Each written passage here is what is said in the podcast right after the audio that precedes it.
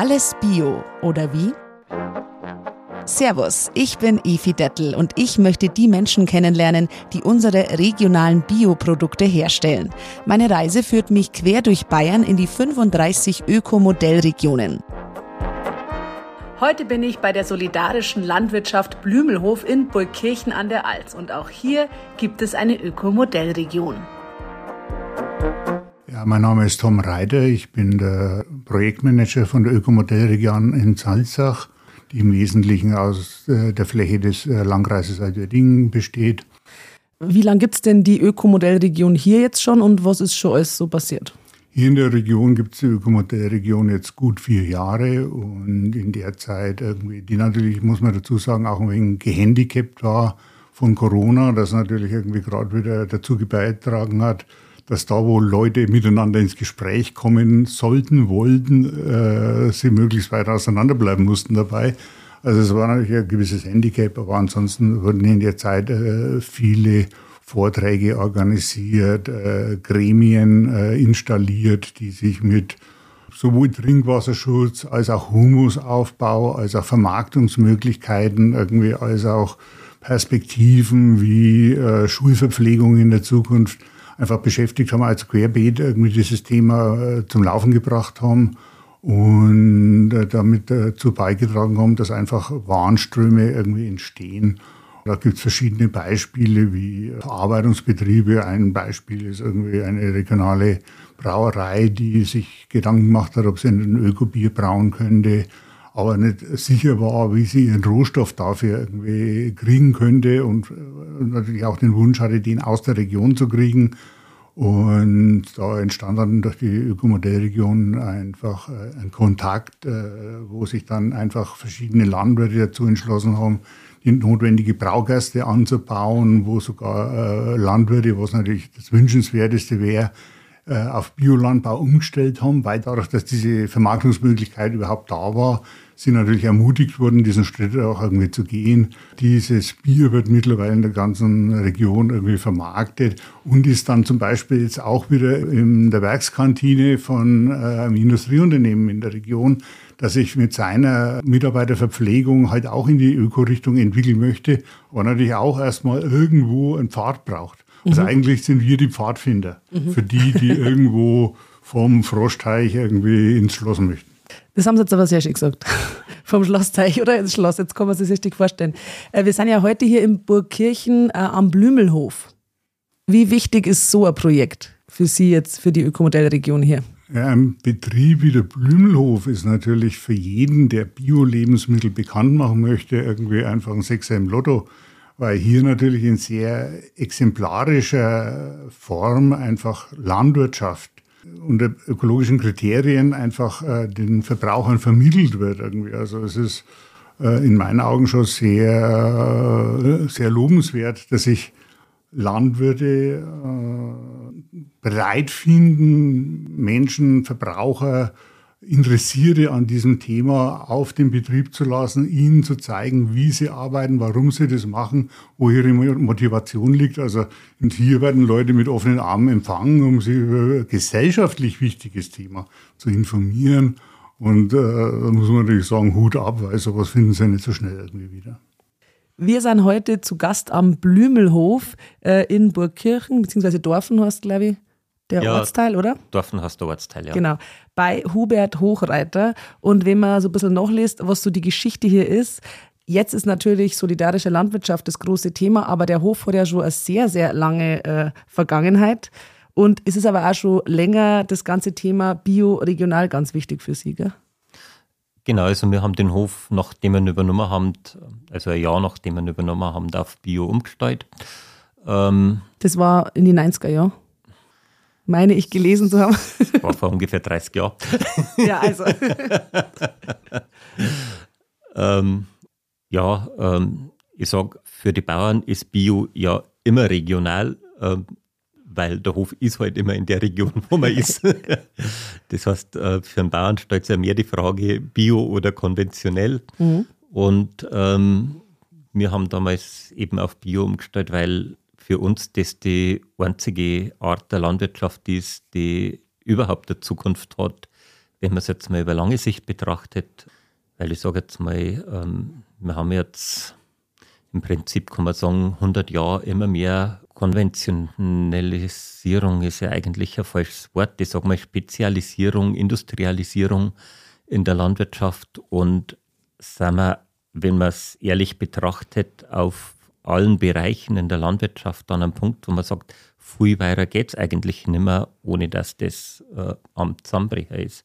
Mhm. Egal, ob das jetzt Bodenfruchtbarkeit, ob das Tiergesundheit, ob das äh, Stress für den Menschen ist, ob das Wirtschaftlichkeit ist, das hat ja alles keine wirkliche Zukunft mehr, wenn man es so weitermacht oder vielleicht noch extremer macht, als wenn man es Hydro macht.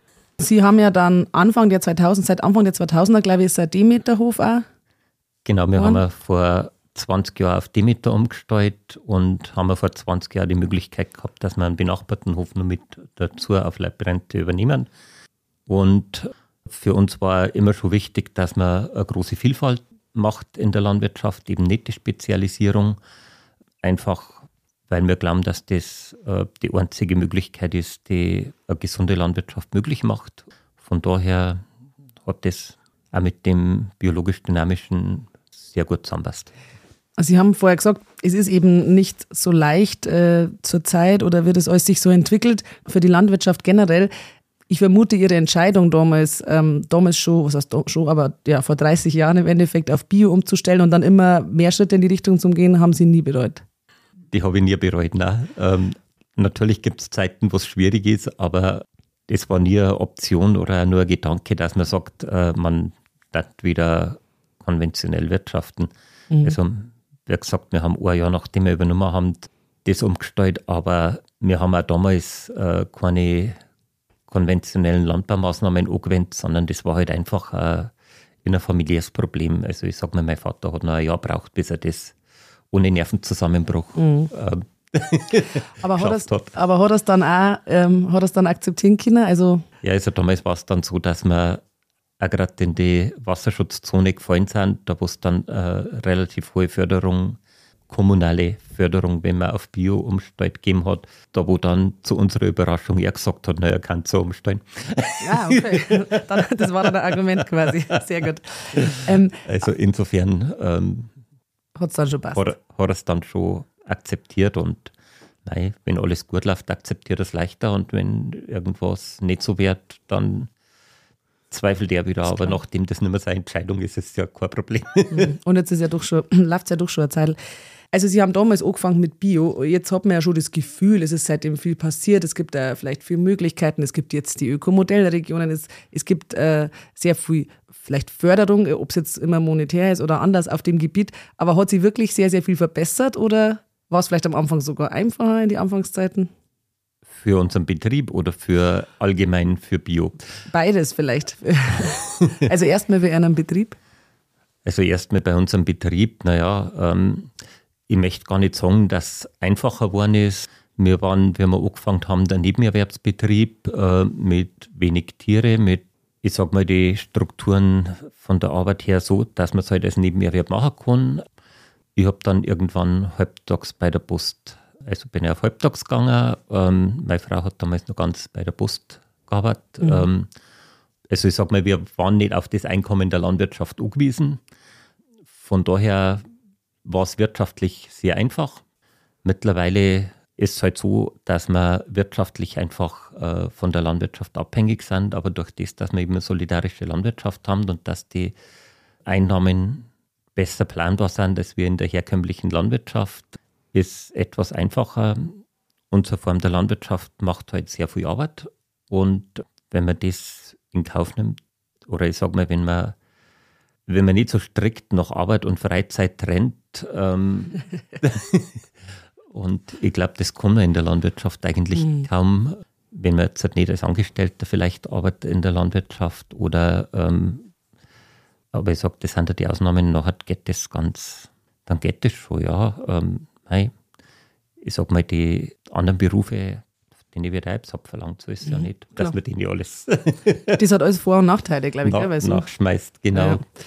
Ähm, solidarische Landwirtschaft, jetzt haben wir es ja schon, ist der Begriff natürlich schon gefallen. Das hört man ja immer öfter. Man kann sich so ein bisschen was drunter vorstellen, aber so ganz konkret wissen viele Leute vielleicht nicht, wie das abläuft. Also ganz einfach gesagt ist es so, dass viele Leute oder möglichst viele Leute da ein bisschen mit einsteigen, äh, regelmäßig auch Geld dafür bezahlen, dass die dann mit ernten können. Kann man das so sagen? Genau, also der, das ganz Grundsätzliche in der solidarischen Landwirtschaft ist, ein Kreis von Menschen finanziert die Produktion der Lebensmittel und teilt sie die Ernte. Mhm. In der konkreten Ausführung ist das von Betrieb zu Betrieb sehr unterschiedlich. Wir sind ein bisschen Ausnahmebetrieb, weil es gibt sehr wenige, die eben den tierischen Bereich mit dabei haben. Also ist meistens eher auf Gemüse? Meistens ist Gemüse, Obst. manche mit Obst und es gibt halt dann relativ wenige, die dann auch, wie in unserem Fall, äh, Fleisch, also und bei uns sind es halt dann noch Rind, Schwein und Lamm. Honig ähm, gibt es auch ein bisschen öfter, weil das natürlich zum Gemüse und zum Obst auch gut passt. Und was bei uns auch noch ein bisschen besonders ist, das ist, dass wir eine freie Entnahme haben. Das heißt, Gemüse ernten die Menschen selber. Ernten es ausschließlich selbst oder teils, teils? Soweit es sich nicht um Lagergemüse handelt, das jetzt im Keller ist, ernten sie es selber. Und natürlich bei Fleisch nehmen sie vakuumiert aus der Gefriertruhe. Aber es ist, bleibt letztendlich ihnen überlassen, wie viel das nehmen. Wir machen nicht Kisten, wo man sagt, äh, da kostet die Kisten so und so viel und da kriegt man dann äh, eben pro Anteil eine Kisten oder eine größere oder kleinere Kisten.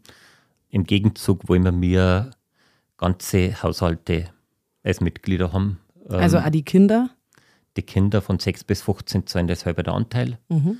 Und die Kinder bis 6 laufen kostenfrei mit und ab 15 zahlen das ganze Anteil. Also das heißt, wenn man sagt, hey, ich möchte mitmachen, dann macht man auf jeden Fall mit der ganzen Familie mit. Dann macht man wenn mit dem ganzen hat. Haushalt mit, genau. genau. Das kann ein Personenhaushalt sein und das kann ja, sechs Personen oder was weiß ich, oder ja, mehr. Genau. Das heißt aber, das beruht schon früher auf Vertrauensbasis dann auch, oder? Mit dem, beziehungsweise, also dass jetzt nicht jemand, was weiß ich, Fleisch mitnimmt und dann selber weiterverteilt. Es beruht natürlich viel auf Vertrauensbasis. Ähm, ich sage jetzt mal, die Mitbauern verpflichten sie, dass für ein Jahr dabei sind und müssen darauf vertrauen, dass wir den Hof so bewirtschaften, dass sie ja ausreichend Lebensmittel kriegen. Auf der anderen Seite ist es so, dass wir darauf vertrauen müssen, dass die Menschen nicht einen Handel aufmachen. Wobei ich sage, wenn jetzt halt jemand ganz weit davon abweicht, dann Dinge, dass man das mitkriegen. Mhm. Aber das passiert in der Praxis eigentlich nicht. Mhm. Die Leute können auch, wenn sie möchten, so wie ich das verstanden habe, mitarbeiten. Oder genau. müssen sie mitarbeiten? Nein, es ist freiwillig. Mhm. Ähm, Mitarbeit, also wir haben ganz am Anfang ein Modell gehabt, das haben wir dann wieder aufgegeben, dass wer sich verpflichtet, zwei Stunden in der Woche mitzuarbeiten, um 40 Euro im Monat weniger Zeit. Ja, es hat alles seine Vor- und Nachteile, aber wir haben es eben wieder aufgegeben. aber gibt es viele Leute, die sagen, ah ja, ich helfe mit, wenn irgendwie Erntezeit ist oder ich weiß nicht, was so die arbeitsintensivsten Phasen haben? Genau, es gibt Menschen, die mithelfen. Ähm, ich sage mal, das ist wie in jedem Verein. Letztendlich haben immer dieselben, die mithelfen und äh, es sind immer dieselben, die nicht mithelfen. Und das ist auch nun wirklich kein Vorwurf oder Mangel, mhm. sondern für uns sind beide wichtig und die Gründe, warum welche mithelfen, die sind auch sehr unterschiedlich. Also wir haben zum Beispiel mal eine Familie gehabt, wo die Mutter gesagt hat, ich möchte, dass meine Kinder nicht glauben, dass die Galbirum in die Supermarktregale wachsen, sondern äh, ich möchte, dass die wissen, wo die herkommen und die hat dann, solange die Kinder klar waren, wirklich auch jede Woche mitgearbeitet im Gemüsebereich. Am Anfang mit dem kleinen Kind nur auf dem Rücken gebunden und der war das halt wirklich ganz wichtig, dass die sehen, dass das in der Erde wächst und dass das nicht unhygienisch ist, wenn da an der Kartoffel noch Erden ist oder am, an der Galbirum, sondern dass das halt einfach ähm, normal ist und seinen Sinn hat. Und es gibt einfach Menschen, die wo Freude daran haben, dass man eine sinnvolle Tätigkeit hat. Ähm, mir hat mal eine Mitbäuerin gesagt, weißt du, verdienst vielleicht nicht so viel wie mein Mo, aber mein Mo, der darf gar nicht drüber nachdenken, was er arbeitet, weil da wäre er verrückt. Mhm. Ja, ja, klar. Ähm, das heißt, die sinnvolle Tätigkeit, gerade wenn ich vielleicht im Beruf keine habe ja. ähm, oder nicht das in Erfüllung finde, denke ich, ist für manchen einfach durchaus auch ein Grund, ähm, mhm. damit zu arbeiten und das Arbeiten an der frischen Luft und wenn es wieder schön ist und ähm, ja, es ist ja eine schöne Arbeit. Aber wenn es wieder schlecht ist, ist es natürlich auch nicht schlecht, wenn ein paar Leute mithelfen, oder? naja, wenn es wieder schlecht ist, hat man ja äh, bestimmte Arbeiten draußen gar nicht so, weil man dann eh nicht in die Fläche rein mhm. kann. Von daher ist das gar nicht so oft. Äh, wenn die mithelfen, also gibt es daran aber trotzdem auch, wie beim Verein haben Sie vorher gesagt, so ehrenamtliche Dienstpläne oder sagt man dann so, ich war jetzt da, äh, habe ich irgendeine Arbeit, was kann ich da oder wie läuft das dann? So ehrenamtliche Dienstpläne haben wir nicht. Ähm, also ich sag mal, Arbeit gibt es eigentlich fast immer, wenn es kommen und sagen, so, ich war jetzt da. Wenn es öfter kommen, dann wissen es oft auch, ja. dass da jetzt gerade äh, irgendwie ein Unkraut zum Zupfer wäre oder und das andere ist, dass wenn wir dann so eine Aktion haben, einmal eine Rundmail machen und sagen, wer hat Zeit, wir daten gerade Sauerkraut einmachen, wir daten gerade Kartoffelklaum ähm, oder sowas. Wir schweißen das zu eigentlich zu kalkulieren, dass man dann genug da hat, also Gemüse, Fleisch, alles, also dass, dass immer das Angebot ausreichend ist für die ganzen Mitbauern. Naja, das ist ein bisschen unterschiedlich. Bei Fleisch tue ich mir relativ leicht, weil wenn die gefriert leer wird, dann mache ich einen neuen Schlachttermin und dann ist es wieder voll. Mhm. Und ich sage, da kann ich eigentlich recht flexibel reagieren, solange wir noch nicht voll sind mit den Mitbauern, weil dann kann ich die Schlachttermine so ansetzen, dass das passt.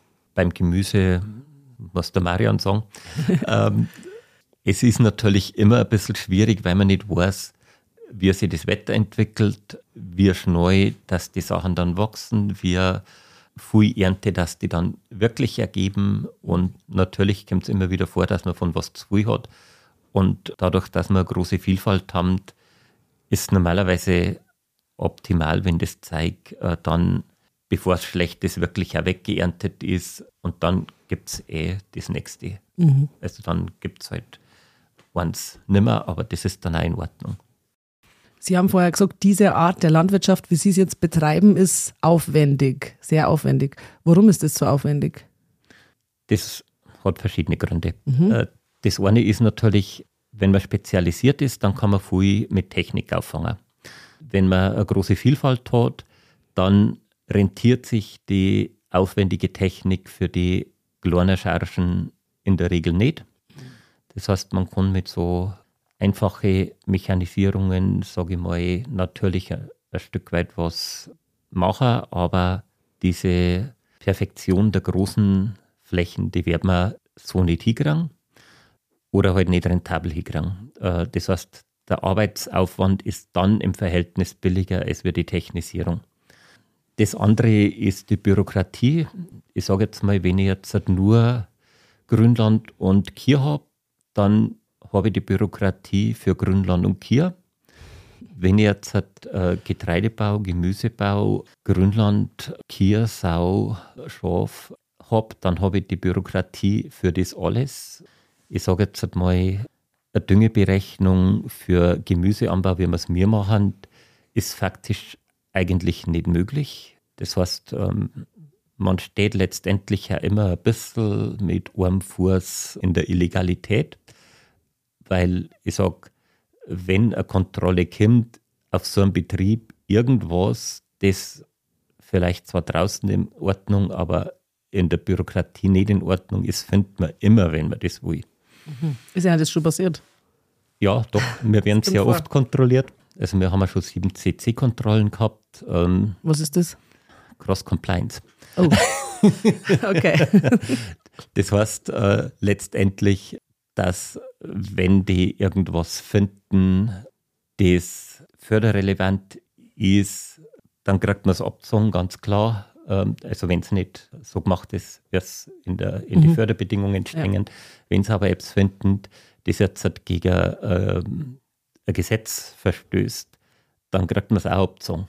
Das ist eigentlich so ein Rundumschlag an Kontrolle, ja, genau. kann man sagen. Und theoretisch, also ein Kontrolleur hat man mal gesagt, im Durchschnitt kriegt der Betrieb alle 30 Jahre so eine CC-Kontrolle.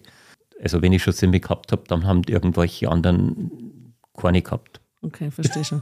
Also es ist, es ist alles äh, nicht so leicht. Also jetzt haben wir ja schon über diese Mitbauern, nennt, nennt man das ja, gell? Mitbauern, ja, Mitbäuerinnen genau. geredet. Äh, wie viel haben Sie da im Moment? Ungefähr 70. Was war so das Ziel? Ist noch ein bisschen Luft nach oben oder? Ja, wir könnten ungefähr noch mal so viel aufnehmen. Mhm. Dieses Jahr ist ja so, steht das zehnjährige Jubiläum von dem Startschuss so ein bisschen, aber ich glaube erst vor neun Jahren oder 2000, also 2014 haben sie es ins Leben gerufen und dann 2015 ist es so richtig losgegangen, oder? Ja, genau, so, genau. das war dann unter dem Jahr. Also haben wir, ist mir jetzt bald so bei einem Jahrzehnt tatsächlich. Was war da so ein Resümee bis jetzt? Ich tue es mir momentan ein bisschen hart mit dem Resümee ziehen, weil durch diese gesellschaftlichen Umbrüche, also ich sage mal jetzt Corona-Maßnahmen, Ukraine-Krieg, sind die Leute einfach sehr verunsichert und von daher haben wir jetzt halt eigentlich seit Corona einen Stillstand beim Zuwachs der Mitbauern gehabt, annähernd. Also heuer sind dann wieder ein paar dazugekommen. Von daher kann ich jetzt sehr schlecht einschätzen, wie das weitergeht. Unser Ziel war damals eigentlich, dass wir, wenn wir das Zehnjährige haben, ungefähr voll sind. Mhm. Das werden wir jetzt nicht schaffen, aber ich sage mal, vor Corona habe ich geschätzt, dass wir da ungefähr hinkommen. Naja, gut, ich hoffe, dass es jetzt halt vielleicht ein paar Jahre länger dauert, aber dass das dass die Menschen irgendwann wieder erkennen, dass ein gutes Essen wichtiger ist, als wir vielleicht ein teureres Auto oder was auch immer sonst. Und ansonsten ist mein Resümee, dass man eigentlich gar keine andere Möglichkeit hat, als wir Landwirtschaft in dieser Vielfalt zu betreiben, wenn man möchte, dass das langfristig mit Humusaufbau, mit Tiergesundheit, mit menschlich machbar oder sinnvoll, ähm, dann muss man das in irgendwie so hinkriegen, dass die Menschen das schätzen und dass die Menschen bereit sind, das zu bezahlen, was man halt braucht. Wenn man das nicht hinkriegt, dann kriegt man Landwirtschaft auf Dauer gar nicht hin und das hat ja in die Katastrophe führen. Jetzt ist ja im Moment ja auch so eine gewisse finanzielle Verunsicherung bei den Leuten teilweise da, dass man vielleicht ähm, dort bisschen scheut, irgendwelche zusätzlichen monatlichen Kosten einzugehen. Aber kann man einschätzen, wie viel Zusatz. Was ist jetzt fällig? Millifan, aber so, bloß okay. jeden zweiten Tag. Das okay. heißt, das trifft mich halt nicht. okay, gut. Ähm, die Preise haben ja ganz transparent auch, was so, ein, was so ein Beitrag kostet, aber man kann sich ja wirklich viel Sachen dafür holen. Also ist das, gibt man denn wirklich so viel mehr aus, als wenn man jetzt im Discounter, natürlich geht es immer billiger, aber seine Lebensmittel kauft, zumindest wenn man es in der Qualität kauft, vermutlich nicht. Wenn man es in der Qualität kauft, tatsächlich nicht. Ich sag mal, wenn ich jetzt halt beim Discounter immer die Sonderangebote kaufe, dann komme ich wohl etwas billiger hin. Wenn ich nur Markenqualität kaufe, dann komme ich eigentlich schon immer billiger hin. Was man ehrlicherweise dazu sagen muss, das ist im Wesentlichen ist nicht teurer, sondern im Wesentlichen ist halt ein bisschen unbequemer, weil was wir natürlich nicht anbieten, das sind diese ganzen Fertig- und Halbfertiggerichte. Mhm. Das heißt, die Leute, die zu uns kommen, die müssen in letzter Konsequenz ähm, selber kochen oder Rohkost essen. Aber mengen sie, mengen sie ja vermutlich auch die Leute, die Leute, die kommen. Ja, ja, genau. Was gibt es denn dann so? Also ich vermute ja natürlich an saisonale Produkte oder jetzt Sachen, die man eingelagert hat, aber zum Beispiel jetzt, jetzt äh, sprechen wir hier im Winter, also ist es Januar. Was gibt es jetzt zum Beispiel so alles? Was kann man jetzt alles holen? Naja, es gibt Rindfleisch, Schweinefleisch, Lammfleisch, Kartoffel, Galbirurm, Rana, Salate. Ja, eigentlich muss ich jetzt an Marian weitergeben. Weil das der, weil das der Gärtner ist, gell? Weil das der Gärtner ist und weil der äh, tatsächlich in dem Bereich den besseren Überblick hat. Aber was grundsätzlich auch noch gibt, das ist Getreide, Dinkelrocken. Ähm, also Mehl. schon ein Haufen Zeug. Ja, ja, genau. Also ich sage mal, man kann eigentlich, wenn man das konsequent möchte, weitgehend davon leben. Marian Graf ist auch noch bei uns. Du bist als Gärtner hier am Blümelhof tätig. Äh, wie lange bist du schon da? Genau, ich bin jetzt mit meiner Familie seit eineinviertel Jahren auf dem Blümelhof. Davor habe ich tatsächlich studiert und zwar ökologische Agrarwissenschaften und währenddessen, ja, zeitlich verzahnt, habe ich eine landwirtschaftliche Ausbildung gemacht Daher, also ich bin jetzt auch nicht der spezialisierte Gärtner grundsätzlich, aber das war jetzt eigentlich der nächste Bereich, auf den ich mich zunächst fokussiert habe. weil es hier eben gut passt hat. Wie ist es äh, für die jetzt bei einer solidarischen Landwirtschaft zu arbeiten? Also das ist wahrscheinlich auch ein bisschen besonders, ein bisschen speziell.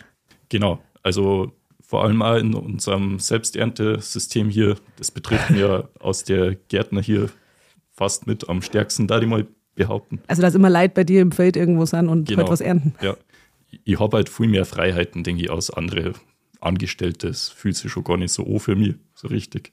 Und äh, man muss auch damit äh, umzugehen wissen, dass eben immer wieder Menschen, die jetzt nicht so sehr vom Fach sind, dann auch wirklich auf die Flächen gängen und das Gemüse selbstständig ernten. Stehst du dann immer ein bisschen so im Eck und, im Eck und schaust und laufst tief, als irgendwas schief geht oder so? Na, das, das kann ich natürlich nicht, nicht über die ganze Zeit, wo die Leute Ja. zu uns kommen dürfen, ähm, zur Verfügung stellen. Allerdings vers versuche ich natürlich, dass ich schon auch assistiere, wenn ich sehe, es ist jetzt notwendig und die Leute auf etwas hinweise, wo jetzt gerade eine, eine frische, eine neue Kultur zu beernten wäre und wie das denn geht.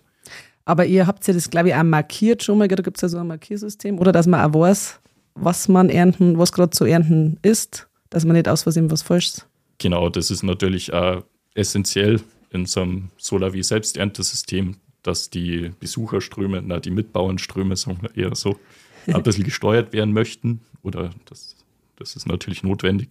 Daher haben wir unter anderem die optische Orientierung in Kulturen, die jetzt zu beernten sind. Haben wir einen, einen Holzpflock mit der grünen Farbe dran. Das heißt, ja, bitte ernte mich, kannst mitnehmen, machst nichts verkehrt. Und wenn dann da ein rot markierter Pfahl drin steckt, geht es Eher eher darum, eine Verwechslung oder zu frühe Beerntung zu vermeiden. Genau, das ist dann klar, bitte jetzt nicht mitnehmen. Wir haben ja schon ein bisschen gehört, was bei euch alles gibt. Ähm, ich glaube, sehr, sehr viel an Gemüse, vor allem was sind denn so die Hauptsachen, die ihr anbaut? Oder auch vielleicht, was sind die, die besonderen? Genau, dann da die vielleicht eher Besonderheiten aufzählen, Mhm. weil im letzten Jahr war jetzt so gut wie alles bei uns dabei. Also so Kartoffeln, Karotten, Über- das alles sowieso. Genau, also über 80 verschiedene Kulturen. Gut, so Klassiker wie Stangenbohne sind jetzt tatsächlich ausgefallen. Die sind allerdings im Jahr davor auch nicht angebaut worden. Mhm. Warum? Weil es, es war auch einfach Hochsommer, August, die Arbeitsbelastung für mich zu hoch. Es hat aber dann auch keiner danach gefragt. Weil das einfach so arbeitsintensiv ist? Kulturen da waren. Nein, es, es hat sich halt insgesamt aufgrund des doch ein bisschen besonderen Witterungsverlaufs Mhm. letztes Jahr dann alles so aufgeschaukelt, dass man halt dann einmal die Kompromisse eingehen muss einfach und sagen, ja, was ist jetzt wichtig, was nicht. Und natürlich fokussierst du die dann eher aufs Wichtige. Und was sind jetzt die besondersten? Oder die Sachen, die man vielleicht nicht gleich erwartet? Ja, da kann man eher so die wärmeliebenden Kulturen aufführen, zum Beispiel. Ich habe jetzt das Jahr mal einen Ingwer ausprobiert, der bei uns im geschützten Anbau hat sich recht gut entwickelt und ist sehr gut angekommen bei die Leute. Es ist jetzt allerdings, allerdings auch nochmal das, das ganz Unbekannte. Man, Ingwer aus Franken und so weiter hört man immer öfter. Da gilt es auch ein bisschen mit der Entwicklung mitzuhalten, denke ich. Süßkartoffeln haben wir angebaut. Die waren auch nicht verkehrt im Freiland. Allerdings hat man halt da immer ein bisschen das Thema mit dem mit Mäusefraß. Die mengen gern Süßkartoffeln. Genau, also da, das war auch sowas, die habe ich dann halt für die Leute geerntet, damit jetzt nicht zu viel Verlust auf der Fläche entsteht. Dann sowas, wie- habt ihr nicht sowas wie Pak Choi sogar auch? Ja, sicher. Das erwartet man jetzt irgendwie auch nicht gleich. Mhm. Pak Choi, Tatsoi sind ja recht eng miteinander verwandt. Und dann gibt es auch noch ja, viele Spezialitäten, alte Gemüsesorten, wie die, die Haferwurz, die eigentlich kaum bekannt sind. Oder mein Lieblingssalat, Ochsenzunge. Und wird das dann auch gut angenommen oder müsst ihr das die Leute so ein bisschen anpreisen? Übrigens, das gibt's auch. Probiert es mal aus. Aber ich denke mal, da nimmt man vielleicht dann schon mal was mit oder wenn man eh da ist, kann man sagen, ach, das probiere ich mal. Ja, also man merkt meistens schon, wenn Apps nice, dass das erste Mal einige Wochen braucht, bis die Ernte dann mal anläuft. Kann es natürlich schon auch sein, dass, die, dass das Gemüse dann sein Zenit schon auch überschritten hätte. Genau. Aber wahrscheinlich, wenn, wenn man dann sieht, die anderen haben es, dann probiert man es doch auch, oder? Wenn man wahrscheinlich jemand weggesieht. Ja, genau. Ist Wenn man es mal geschafft hat, dass die Leute dann drüber reden, Ja. dass in unserer Signalgruppe und so weiter Rezepte geschickt werden. Ach, habt ihr auch, also so, die, so natürlich vernetzt, sind die auch miteinander vernetzt, die Bauern, ja, Mitbauern. genau. Ja. Aber dann, ist das, dann funktioniert das Ganze besser, wenn eben die Aufmerksamkeit drauf gelenkt wird. Schließlich haben wir jetzt Mitte Januar, kann man ja sagen, haben wir fast nur 20 verschiedene Frischkultur, äh, Frischgemüsesorten. Ja. Genau, da, da kommen wir mal gleich zum Thema Wintergemüse. Gell? Viele denken dann immer, ja, im Winter, Mai, irgendein Kohl hast du halt wahrscheinlich so ungefähr und nur, und nur ein paar gelbe Rum, die irgendwo eingelagert sind. Aber es gibt eigentlich noch ganz schön viele Sachen, die man im Winter hier ganz frisch ernten kann. Ja, wir haben halt eben die, die Möglichkeit, durch unsere guten Thermogewächshäuser die, die Anbauperiode zu verfrühen, Gemüse überwintern zu lassen oder eben auch die Anbauperiode äh, im Herbst dann in Winter eine zu verlängern. Da ist dann eben jetzt möglich, dass der, dass der schwarze Rettich noch super dasteht im Gewächshaus. Spinat war bis vor kurzem da und Rucola, Lauchzwiebeln. Das ist zum Beispiel so eine Kultur, die kann man einfach mal auf Verdacht im Herbst noch bauen, Anfang Oktober. Die wächst dann bis zu einem gewissen Punkt weiter und ist dann relativ stabil im Stadium der Erntereife. Da, mhm. Damit kann man dann ein bisschen puffern. Und sonst halt mal so Klassiker wie den Winterlauch natürlich im Freiland draußen stehe. Den musst du nicht unbedingt ernten und einlagern, damit dass ich heute halt bei Pastinake war es das Gleiche. Haferwurz, Petersilienwurz, das ist jetzt gerade letzte Woche frisch dazu gekommen. Und wie läuft das dann in so einem Thermogewächshaus, hast du gesagt? Wie kann man sich das vorstellen? Das ist einfach der, der Begriff für den Kompromiss zwischen einem Foliengewächshaus was normalerweise einfach mit einer Folie isoliert ist oder zweifach und am Glasgewächshaus. Du hast halt dann einen, Bordcomputer, sage ich immer, der verschiedene Parameter überwacht und dann auch die, die Seiten des Gewächshauses automatisch ansteuert, um da die Lüftung runterzufahren, wenn 12 Grad Temperatur, wie zum Beispiel gerade eingestellt, überschritten werden. Das ist super für die, ja, einfach für gute Kulturführung auch unter solchen Bedingungen. Mhm. Sonst du nämlich schnell mal Probleme mit, mit zu viel Luftfeuchtigkeit im Gewächshaus und dadurch am, am hohen Pilzdruck. Wie ist das mit Energie? Also wie sparsam oder auch nicht sparsam ist das? Ja, es verbraucht nicht besonders viel Strom. Wie gesagt, da die Elektromotoren für die, für die Seitenlüftungssteuerung, die fressen natürlich ein bisschen Strom, aber es ist nicht, nicht beheizt an sich. Genau, also es ist überschaubar. Das ist natürlich nochmal wichtig mhm. zu erwähnen. Mhm. Das ist einfach nur durch die durch die Sonneneinstrahlung, genau, und die ganz gute Isolation. Was darfst du denn gern, was hast du denn noch so vor? Also du kannst ja, glaube ich, auch viel ausprobieren hier, oder? Was steht denn so? Naja, also ausprobiert habe ich mir, denke ich, jetzt in meinem ersten Anbaujahr am Blümelhof reichlich. Das ist jetzt eher die, die Phase für mich in der beruflichen Entwicklung eingetreten, wo ich halt schaue, was, was bringt es tatsächlich, worauf sollte man sich fokussieren. Mhm. Oder fällt was weg, was du sagst, das lohnt durchaus nicht? Die, ja, die Vielfalt der Kultur ein bisschen einschränken, damit mhm. es einfach arbeitswirtschaftlicher wird. Und ja, man weiß auch, dass es eigentlich Sinn macht, aus solidarischer Landwirtschaft immer zwischen acht und zehn verschiedene Kulturen in der Woche anzubieten. Alles, was noch sehr weit drüber geht, das führt ja irgendwo auch dazu, dass die Leute sich halt schwerer tun zum Orientieren, was wollen sie jetzt eigentlich, ja. wo müssen sie noch überall hinlaufen. Was liegt bei dir so ähm, in, keine Ahnung, auf dem Teller, im Kochtopf. Was kochst du so gemüsemäßig jetzt zur Zeit am liebsten? Ja, gestern gab es bei uns zum Beispiel Sellerieschnitzel mit so Kartoffeln und Feldsalat dazu. Sehr gut. Ja. Alles ganz frisch im Winter quasi geerntet. Ja, die Kartoffeln nicht. Ja, die Kartoffeln nicht. Äh, stimmt es das eigentlich, dass Kartoffeln so ein bisschen aufwendiger anzubauen sind als manches andere? Ja, sicher. Weil man denkt immer so, das ist so ein Standard. Ja, die baut man halt üblicherweise in einer, in einer Dammkultur an da braucht es dann schon wieder ein bisschen Mechanisierung. Und was ist ein Gemüse, das eigentlich vergleichsweise einfach anzubauen ist oder wenig Aufmerksamkeit braucht im Vergleich? Ja, der, der Kopfsalat zum Beispiel, Fettsalat. Ja. Was ist dein Lieblingsgemüse, also zum, zum Bewirtschaften? ja, bleiben wir beim Kopfsalat. Bleiben wir beim Kopfsalat. Ja, eben, weil unter günstigen Anbaubedingungen entwickeln sich die Köpfe dann sagen wir, in, in acht bis zehn Wochen und dann hat man bei uns meistens eine recht schöne Qualität. Danke für die Arbeit. Ich bin mir sicher, dass das sehr viele Leute sehr schätzen, wie viel Liebe ihr da alle reinpackt und das macht bestimmt sehr viel Spaß zu ernten. Kann man sich das so vorstellen, dass die Leute dann wirklich mit so einem Kerwi wirklich so ganz klassisch kämen mit einem Kerwi und da die Sachen ernten? Ja, genau. Die, die Kerbi und Erntehilfen, die tauchen dann normalerweise spätestens nach ein paar Wochen bei neuen Mitbauern auch auf. Genau. Sonst müssen es wirklich mit, mit beide Arm voll Gemüse und Lebensmittel vom Hof gehen. Sehr, sehr cool. Vielen, vielen Dank. Herr Reiter, Sie, Sie haben ja auch so ein bisschen besondere Tiere, gell? Also ähm, Angler-Sattelschweine und Brillenschafe zum Beispiel. Ist das ein bisschen speziell? Na gut, Brillenschaf kennen wir jetzt eher, oder? Naja, es sind äh, vom Aussterben bedrohte Haustierrassen. Ja. Wir haben auch noch äh, Hinterwälderkühe und Angler-Rotvieh, ähm, ein Zuchtstier.